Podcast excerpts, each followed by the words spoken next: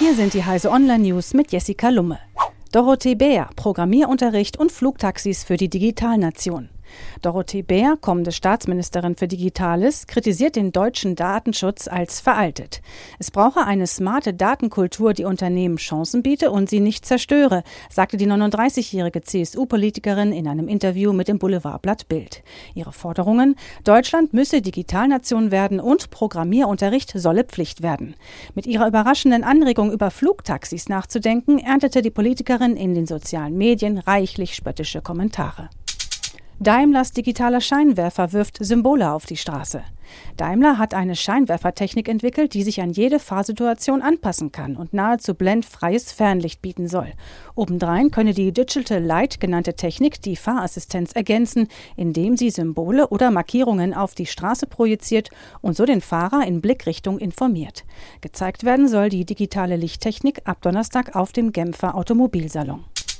Human-Robot Interaction, Roboter als Friedensstifter.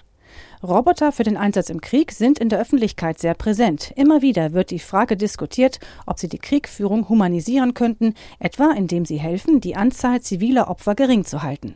Auf der Konferenz Human-Robot Interaction in Chicago wurde jetzt ein anderer Ansatz vorgestellt. Da ging es um Roboter, die entstehende Konflikte frühzeitig erkennen und bei einer friedlichen Lösung helfen sollen.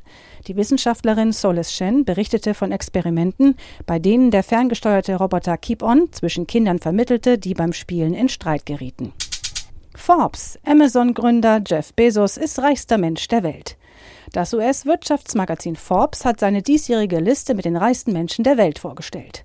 Amazon-Gründer Jeff Bezos verdrängt mit einem geschätzten Gesamtvermögen von 112 Milliarden US-Dollar Microsoft-Gründer Bill Gates vom Thron. Gates Vermögen kommt in Summe nur auf schlappe 90 Milliarden US-Dollar. Die weiteren Plätze belegen US-Star-Anleger Warren Buffett, der Franzose Bernard Arnault und Facebook-Gründer Mark Zuckerberg. US-Präsident Donald Trump rangiert mit 3,1 Milliarden US-Dollar auf dem 766. Platz. Diese und alle weiteren aktuellen Nachrichten finden Sie auf heise.de.